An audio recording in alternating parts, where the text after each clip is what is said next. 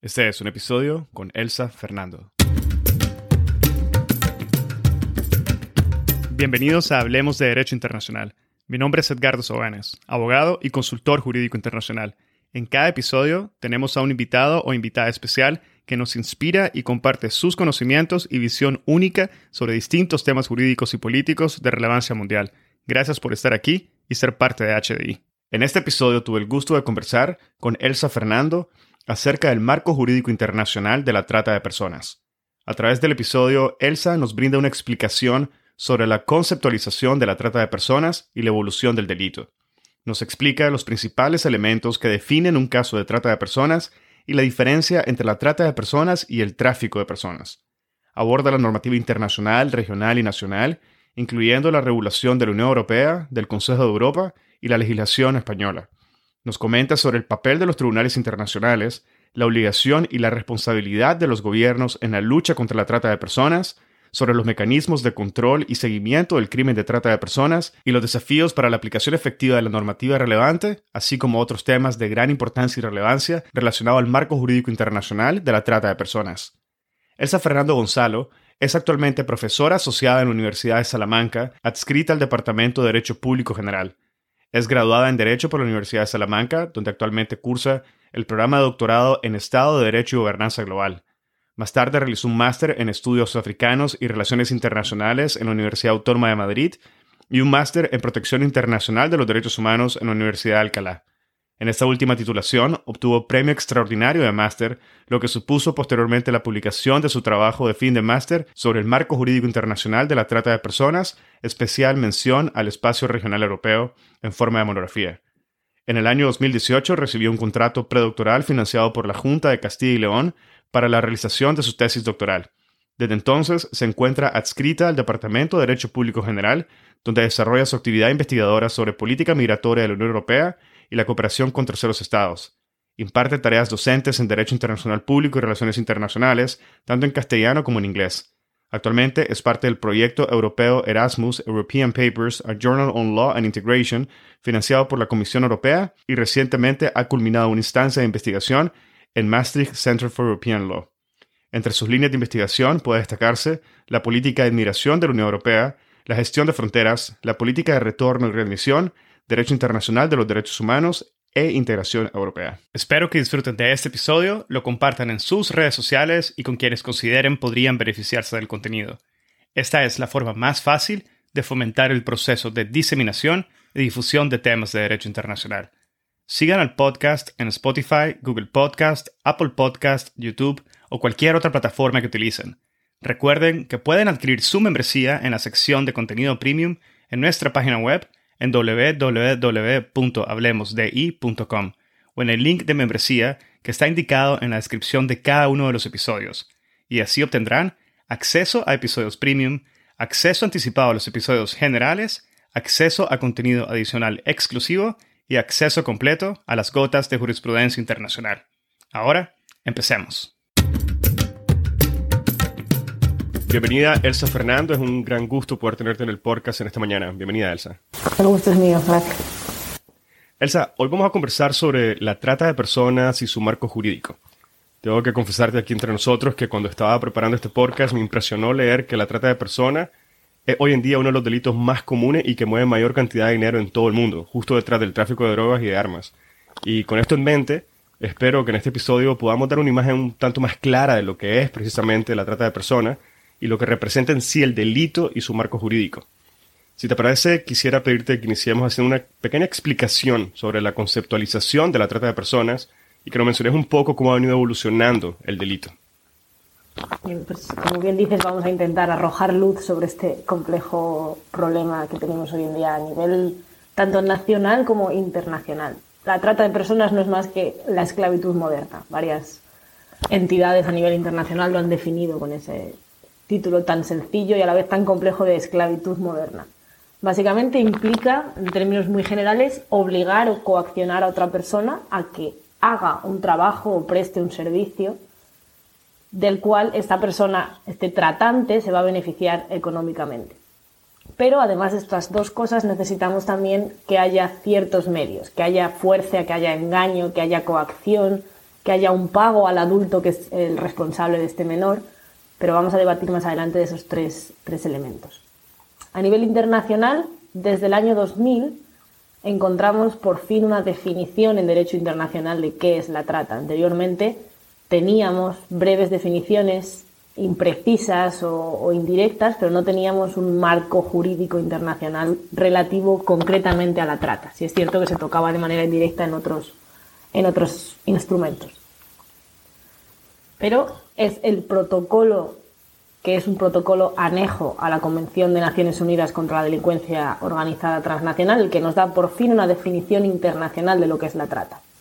Es un movimiento de personas o una acción sobre las personas mediando ciertos medios y con el resultado explotación. ¿Por qué es tan complejo definir la trata hoy en día? Porque históricamente este concepto viene de otros conceptos. Vemos, por ejemplo, todavía a día de hoy se refiere la trata de personas como trata de blancas. La trata de blancas era el nombre que históricamente recibía en Europa la trata solo para fines sexuales de mujeres blancas, es decir, un, una porción muy pequeña de todas las personas que se ven siendo víctimas de este tipo de delito. Y sin olvidar que hemos dicho al principio que es una vulneración de derechos humanos, es esclavitud, cualquier forma de esclavitud vulnera el principio básico de dignidad humana, la evolución jurídica tiene sentido que sea más profusa a partir de los años 50 eh, y toda la institución del marco de Naciones Unidas y el gran revulsivo que esto supone para el derecho internacional. Pero en términos de puro protocolo, puro tratado, es solo en el año 2000 cuando encontramos una definición internacional que potencialmente los estados deben pasar a sus ordenamientos nacionales. Gracias, Elsa, por esa primera respuesta. Y te quisiera preguntar, a partir de esta definición, ¿es posible quizás determinar de una forma más concreta cuáles son los principales elementos que definen en sí la trata de personas? En, sí necesitamos, a la hora de, examinar un supuesto práctico, tres elementos, aunque es cierto que hay uno de ellos que puede ser interpretable tanto por el juez como por las partes en el proceso. Es necesario que haya una acción o una omisión en algunos casos, una omisión de acción, es necesario que haya ciertos medios y es necesario que haya una finalidad. ¿Cuáles son las acciones que hacen que potencialmente una situación pueda ser catalogada como trata de personas? Son muy amplias. no es simplemente el hecho de explotar a una persona para eh, fines sexuales, una prostitución forzada, por ejemplo. Son muchas más acciones. Es la captación de esa persona en su lugar de origen o en su lugar de residencia. Es también el transporte de esa persona la acogida de esa persona, es decir, la persona que a sabiendas de que tiene una persona en un local del cual es propietario que está siendo explotada sexualmente, también puede ser enjuiciada como tratante de personas, eso es muy importante tenerlo en cuenta, pero también la persona que transporta a esta persona. Imaginemos que tenemos una mujer nigeriana que es captada en su eh, pueblo natal y es llevada a Europa para ser explotada sexualmente contra su voluntad. Todas las personas que intervienen en el proceso también forman parte del proceso de trata. Luego hay varias acciones más allá de la mera explotación. El gran problema es el siguiente elemento necesario, que son los medios. Es decir, debe mediar violencia, debe mediar coacción, engaño. Debe haber, y suele haber en varios casos, eh, situaciones de vulnerabilidad de las víctimas. ¿Por qué es importante resaltar el concepto medio o el elemento medio, porque se debate mucho sobre qué sucede si la víctima consiente. La víctima ha consentido en ser trasladada y captada, por ejemplo, volvemos al caso de la mujer nigeriana, ha consentido en trasladarse a Europa. Luego, si hay consentimiento, desaparece cualquier tipo de delito.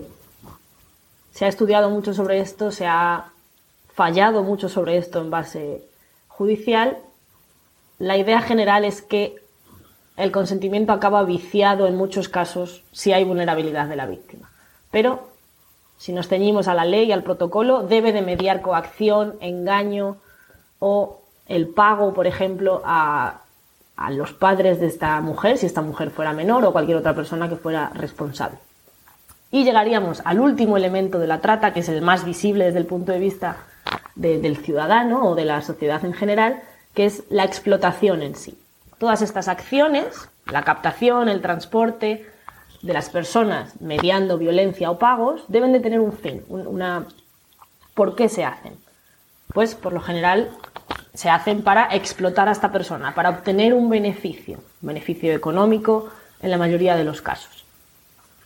Y también para romper esta idea de que la trata de personas simplemente afecta a mujeres o simplemente es eh, explotación sexual, las finalidades, el fin de esta explotación son muy amplias. No es una explotación meramente sexual, es una explotación laboral de cualquier ámbito, es una explotación que puede incluir eh, pornografía, por ejemplo, puede incluir otras prácticas similares a la esclavitud, por ejemplo, una servidumbre obligada en un hogar, puede incluir también la extracción de órganos, esto es muy poco conocido por la sociedad, pero la extracción forzada de órganos también es una forma, también es una forma de trata. Y, por ejemplo, eh, también podemos mencionar cómo en función de cómo se regule este delito en el ámbito nacional, porque no podemos olvidar que tenemos un marco internacional que nos da elementos mínimos de qué deben hacer los estados, pero al final son los estados en sus regulaciones nacionales los que legislan un, delito, los que tipifican un delito. En el caso español, por ejemplo, los matrimonios forzados son considerados casos de trata. Bueno, pues gracias. Elsa, una pregunta, ya que mencionaba la diferencia uh, inicialmente a nivel de término entre trata de blancas, trata de personas, pero también se existe, existen lo, lo, que son tráficos de personas y tráficos de migrantes, por ejemplo. ¿Esto marca una diferencia entre lo que dentro del concepto de trata de personas o hay una relación ahí inherente entre estos, entre estos aspectos, entre estos delitos? Gracias por, por mencionarlo porque eso es también uno de, las, de los grandes talones de Aquiles del de marco de la trata. La trata de personas y el tráfico ilícito de personas son dos delitos completamente diferentes. Y son tan diferentes que incluso a nivel internacional se regulan en dos instrumentos jurídicos diferentes. Hablábamos antes de que la definición de trata la encontrábamos en el año 2000 en un protocolo anejo a la Convención de Naciones Unidas de lucha contra la delincuencia transnacional.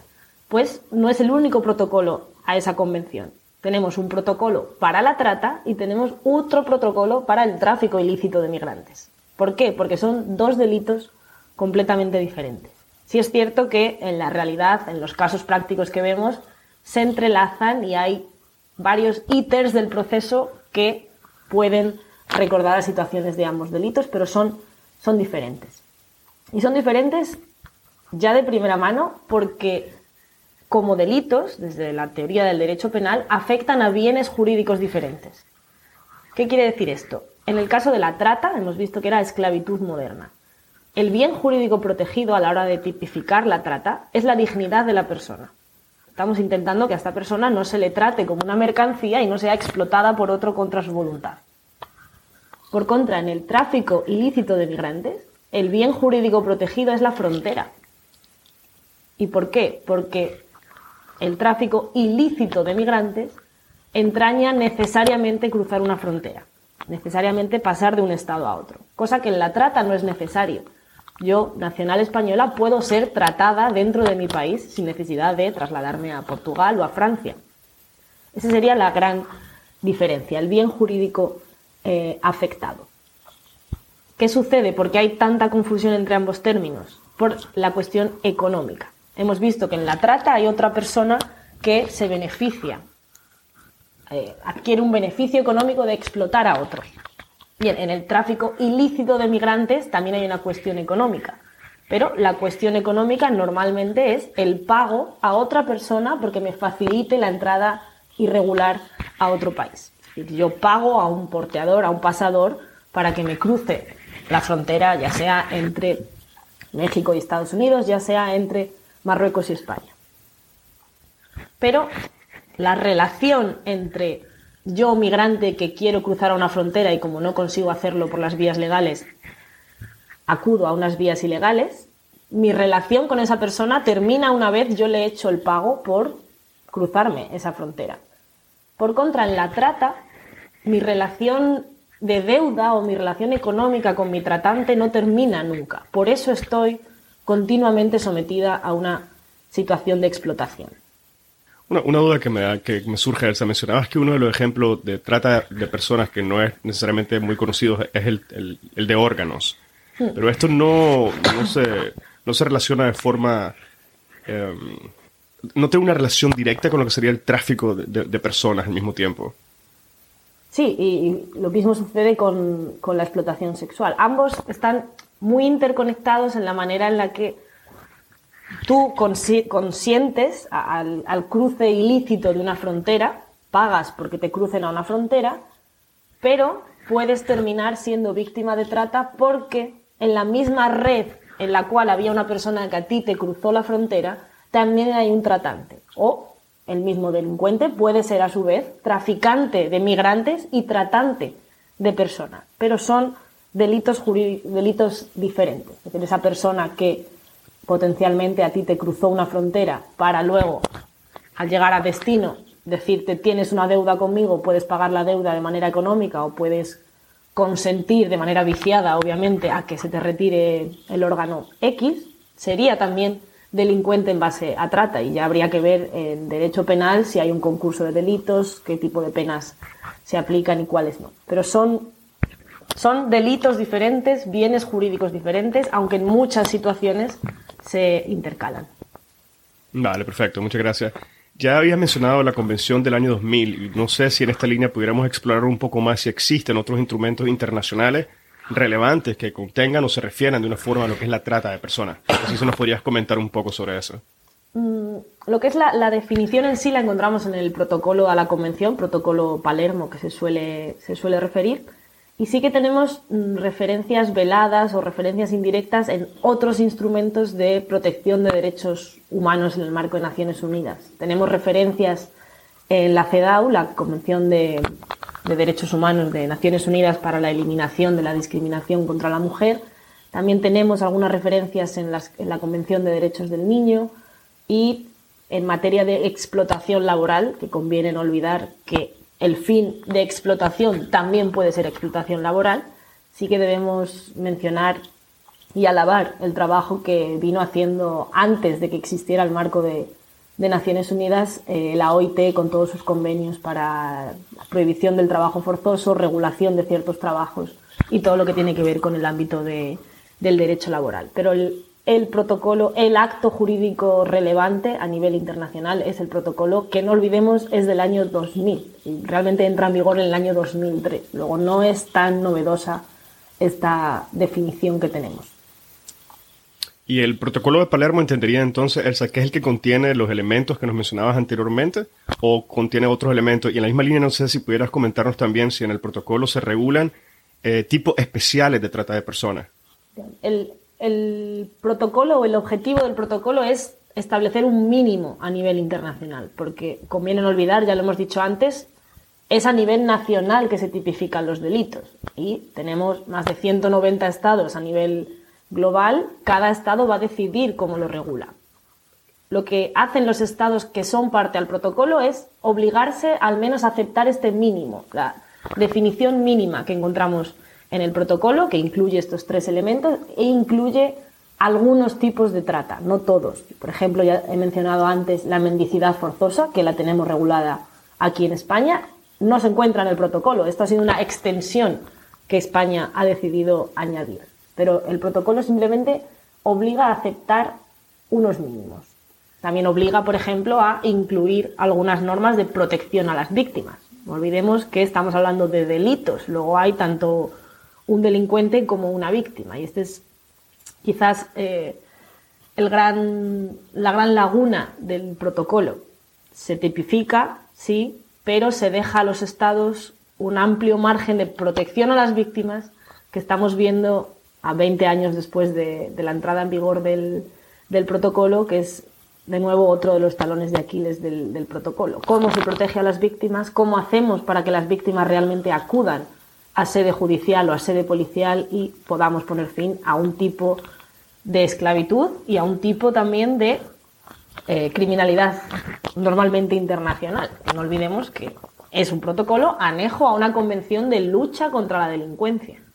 Una pregunta, Elsa. Eh, mencionabas la extensión que existe en España, pero no sé si tendrás conocimiento de alguna otra extensión a los tipos de trata que, podría servir de ejemplo, que ha sido adoptada en otros países, que pudiera servir de ejemplo o de modelo para poder adoptar e incorporar estos nuevos tipos dentro de lo que es la trata de personas?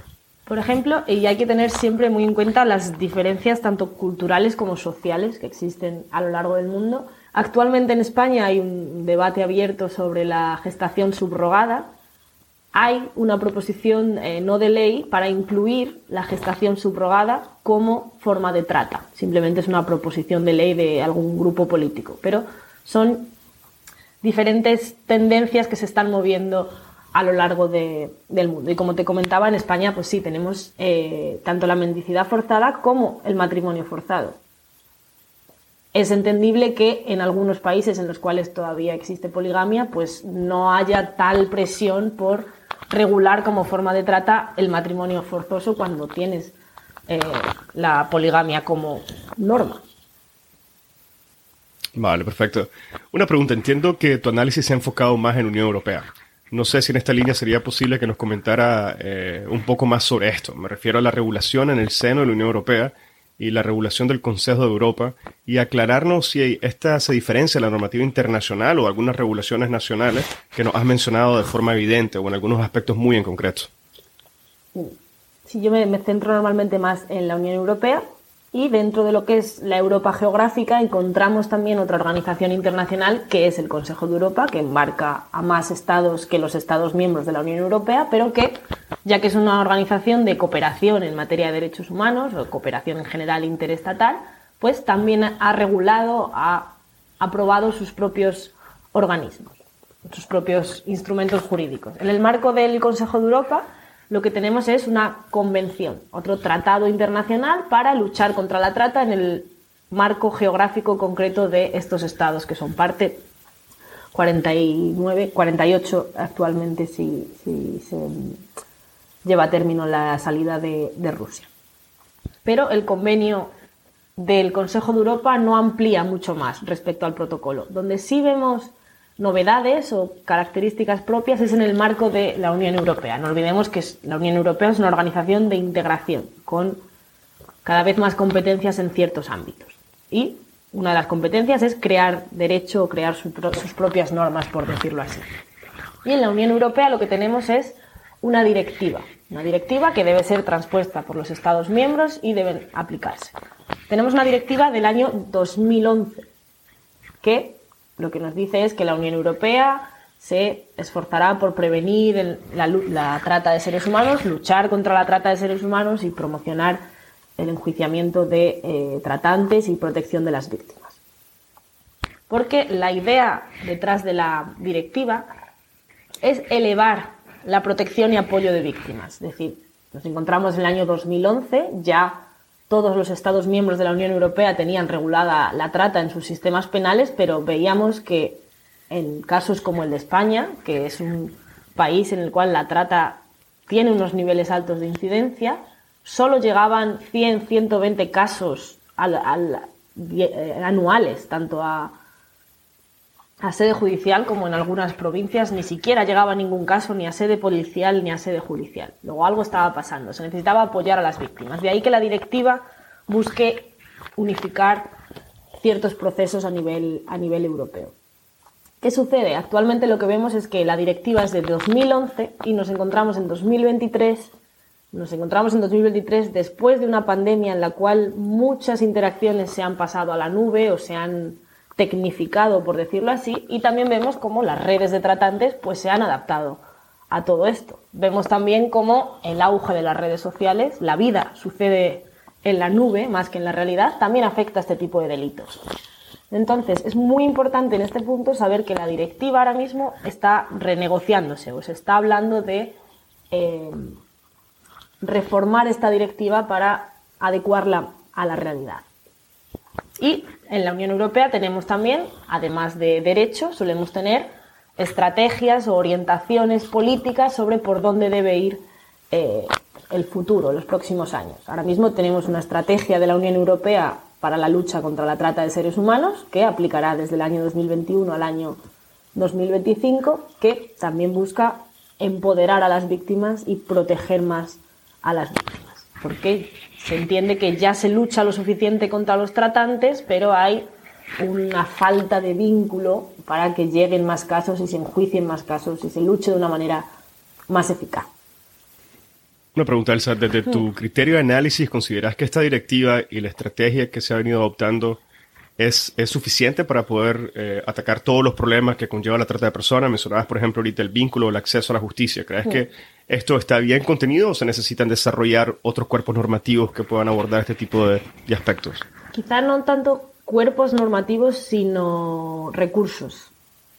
Me refiero, hemos visto cómo la directiva al final refuerza lo que ya decían los derechos penales de los estados, pero, por ejemplo, vemos cómo este tipo de delitos cada vez se producen más a través de Internet, a través del uso de redes sociales. Se contacta a principalmente mujeres o niñas a través de redes, se les promete amor eterno, esta es la técnica del lover boy que se usa bastante en explotación sexual, se acaba engañando o coaccionando a estas mujeres que acaban siendo víctimas de, de trata. ¿Cómo hacemos desde el punto de vista de las fuerzas del orden, de las fuerzas policiales y judiciales nacionales, para llegar antes de que esto suceda o si esto ya ha sucedido, llegar a las víctimas? En realidad hacen falta tanto recursos tecnológicos como recursos de formación en línea para los policías, recursos de prevención, recursos de información hacia la sociedad civil, hacia la sociedad eh, menor y también y esto quizás es controvertido, hacia la sociedad que consume ciertos tipos de formas de trata. Vale, perfecto. Eh, si te parece, Elsa, nos separamos un poco de lo que es el ámbito de la Unión Europea y el aspecto doméstico y me gustaría más abordar eh, los tribunales internacionales. No sé si existe o si nos pudieras comentar eh, alguna jurisprudencia que se haya referido a la trata de personas y también preguntarte sobre tu opinión acerca del papel que juegan los tribunales internacionales en la persecución de los casos de trata de personas el papel de los tribunales internacionales es de nuevo indirecto o, más, más lejano. No olvidemos que se trata de delitos regulados por derecho penal que en principio deben de juzgar las autoridades nacionales con todos sus eh, diferentes niveles de jurisdicción. Lo que sí hemos visto desde el punto de vista internacional es que en algunos casos las cortes, los tribunales internacionales se han pronunciado.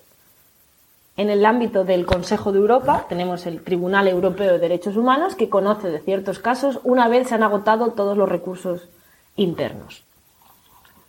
El Tribunal Europeo de Derechos Humanos que enjuicia la aplicación del Convenio Europeo de Derechos Humanos que de por sí no incluye la trata, no incluye una prohibición general de la trata, pero sí incluye una prohibición de la esclavitud. Y es a raíz de esa prohibición de la esclavitud del Convenio Europeo de Derechos Humanos que el Tribunal Europeo de Derechos Humanos sí nos ha dado cierta jurisprudencia en casos de trata o en casos relativos o muy conexos con la trata.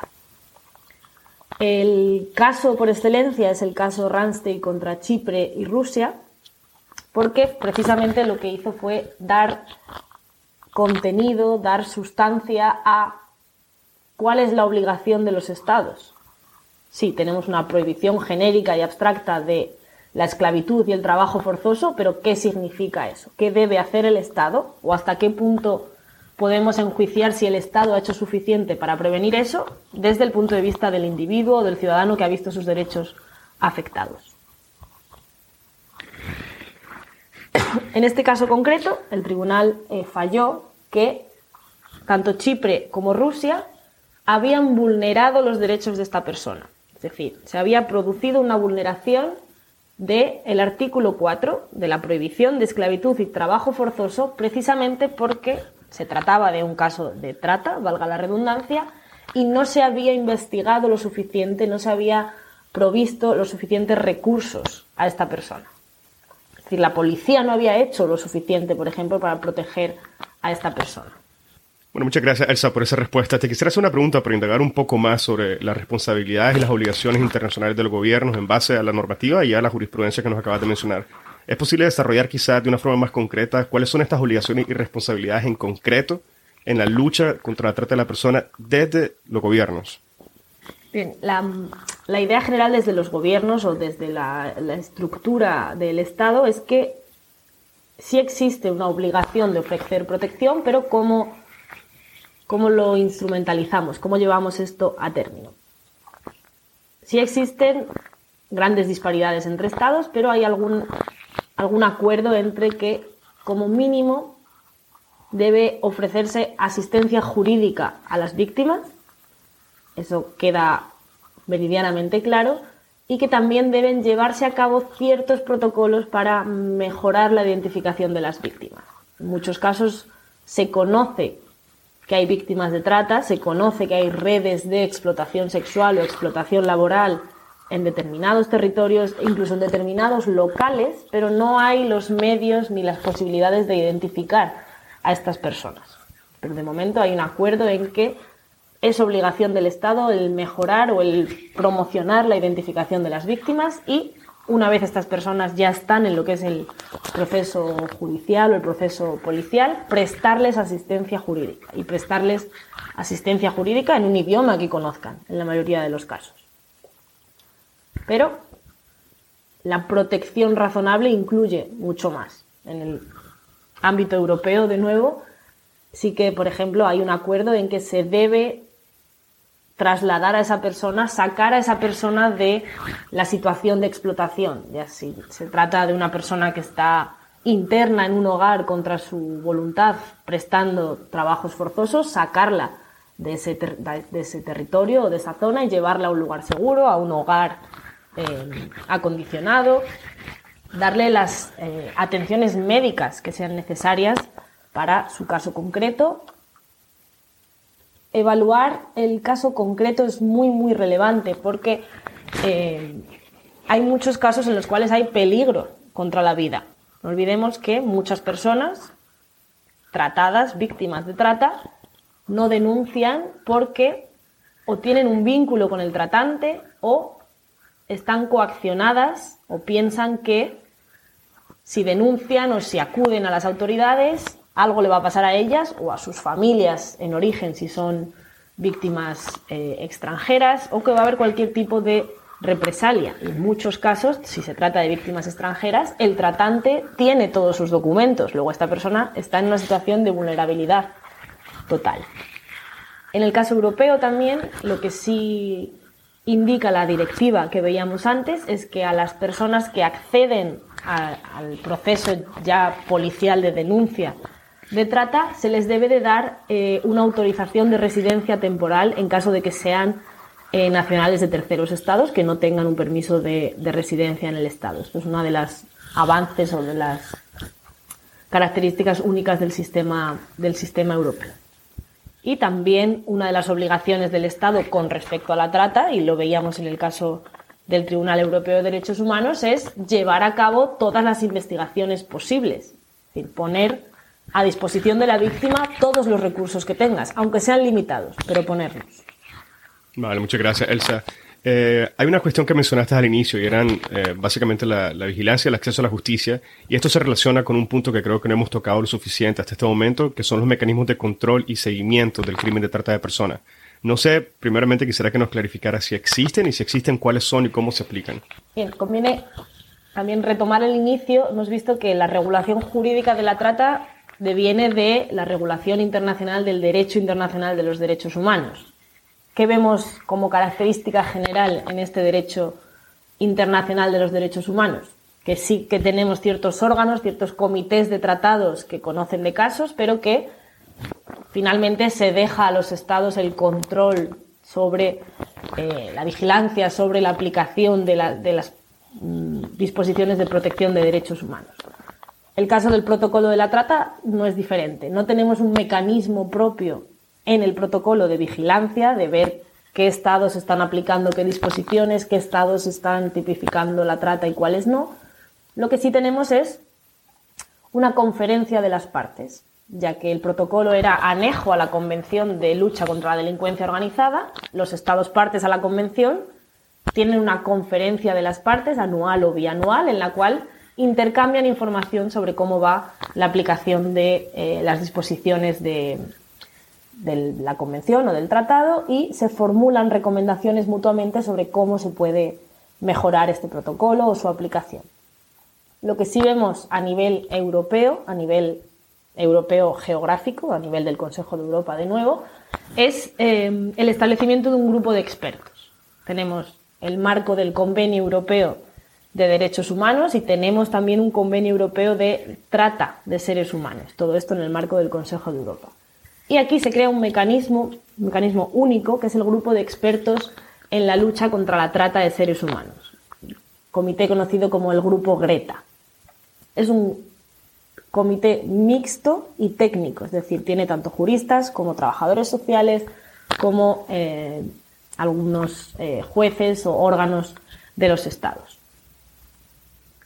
Lo que hace el comité Greta o el grupo Greta es emitir informes anuales sobre cuál es la situación de trata en los estados parte a este comité, perdón, esta convención y también les formula recomendaciones y les formula medidas de seguimiento. Tenemos informe Greta sobre España en el cual se dice mejórense las eh, medidas de protección a las víctimas racializadas, porque se está demostrando que hay cierto tipo de eh, nacionalidades que no denuncian tanto como otras y los porcentajes nos dicen que son las más afectadas, que son la mayoría de las víctimas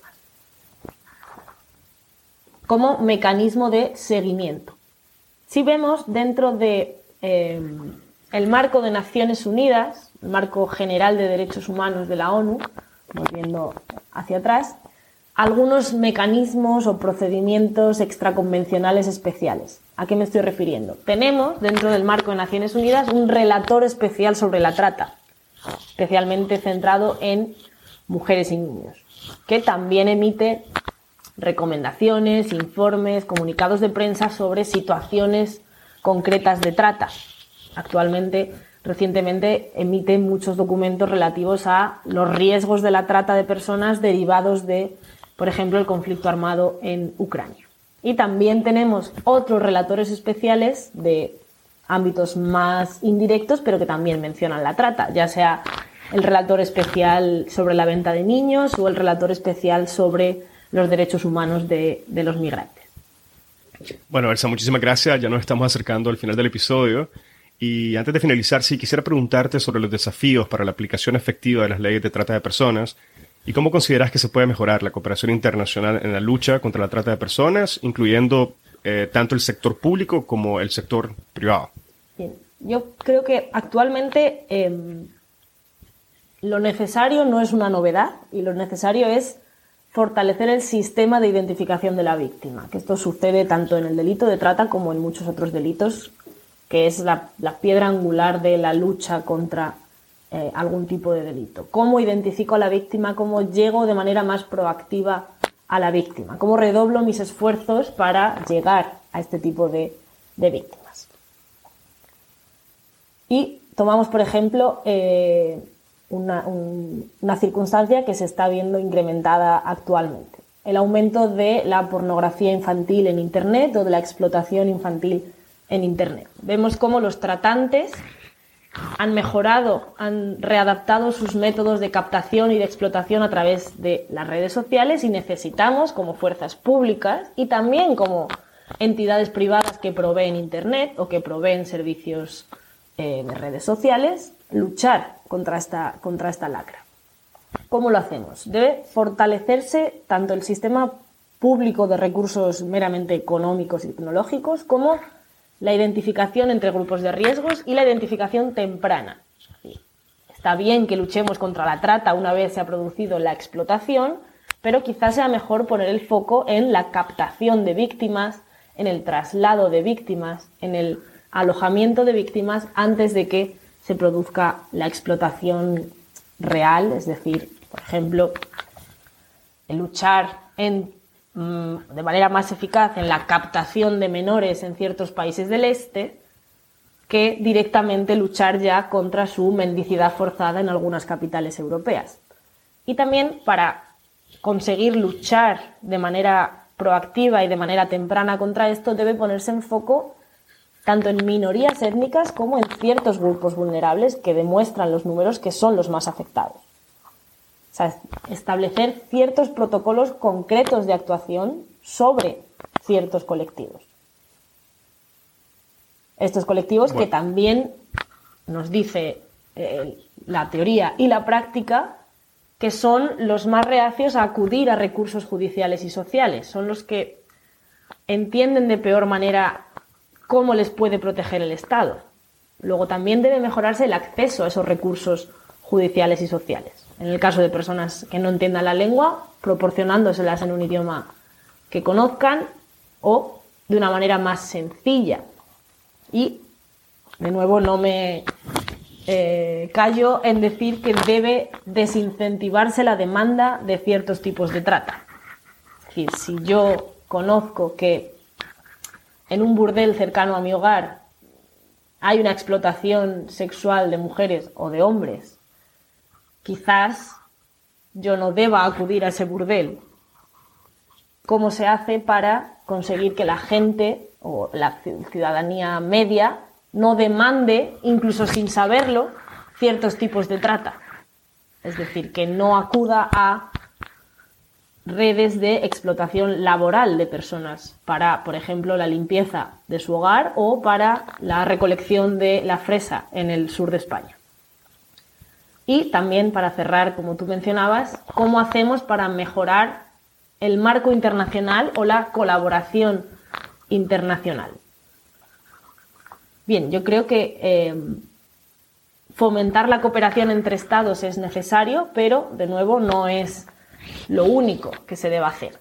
Debe también informarse a la población civil si va a haber un traslado de frontera, también en origen. En origen a las personas que potencialmente puedan ser traficadas y tratadas, o solo tratadas, y también a las personas que en destino, de manera indirecta, van a recurrir ciertos servicios de trata sin ser conscientes o, peor aún, siendo conscientes. Pero desde luego el, foco, a mi punto de vista, debe ponerse tanto en los recursos públicos que se necesitan para, para luchar contra la trata, como eh, los recursos judiciales y sociales a los cuales tienen acceso las víctimas. Hay una gran falla entre lo que el sistema ofrece y lo que la víctima recibe. Luego, quizá deba eh, ponerse el índice, el, dedo índice en, esa zona y a la hora de cooperar entre estados, pues también cooperar en eh, la aprehensión de tratantes, eh, cooperación judicial a la hora de emitir órdenes de detención, órdenes de entrega y cualquier otro tipo de, traslado que haga que realmente los tratantes sean enjuiciados y se enfrenten a, las penas que, establezca el, Código Penal de cada país. Bueno, Elsa, muchísimas gracias por esas últimas consideraciones, apreciaciones sobre el delito de trata de personas. Eh, no sé si hubiera algún elemento adicional que quisieras mencionar antes de que finalicemos el episodio del día de hoy. Yo creo que, no. Simplemente recalcar de nuevo que el protocolo en sí es un marco internacional, es un mínimo y que son los estados los que tienen que adoptar medidas más estrictas en, base a la trata, también en base a sus eh, realidades culturales, sociales y, numéricas en muchos casos. Bueno, Elsa, si te parece entonces con esa nota damos por finalizado el episodio y quisiera agradecerte nuevamente por tu tiempo y por habernos traído claridad a este tema tan importante sobre el marco jurídico internacional de la trata de personas. Muchas gracias, Elsa. A ti. Y con esto finaliza el episodio del día de hoy y esta fue una conversación con Elsa Fernando. Si encontraste este episodio interesante, te invitamos a que lo compartas y nos sigas en Spotify, Apple Podcast, Google Podcast o cualquier otra plataforma que utilices para escuchar tu podcast Hablemos de Derecho Internacional, haciendo clic al botón de seguir o al botón de suscripción. Hasta la próxima.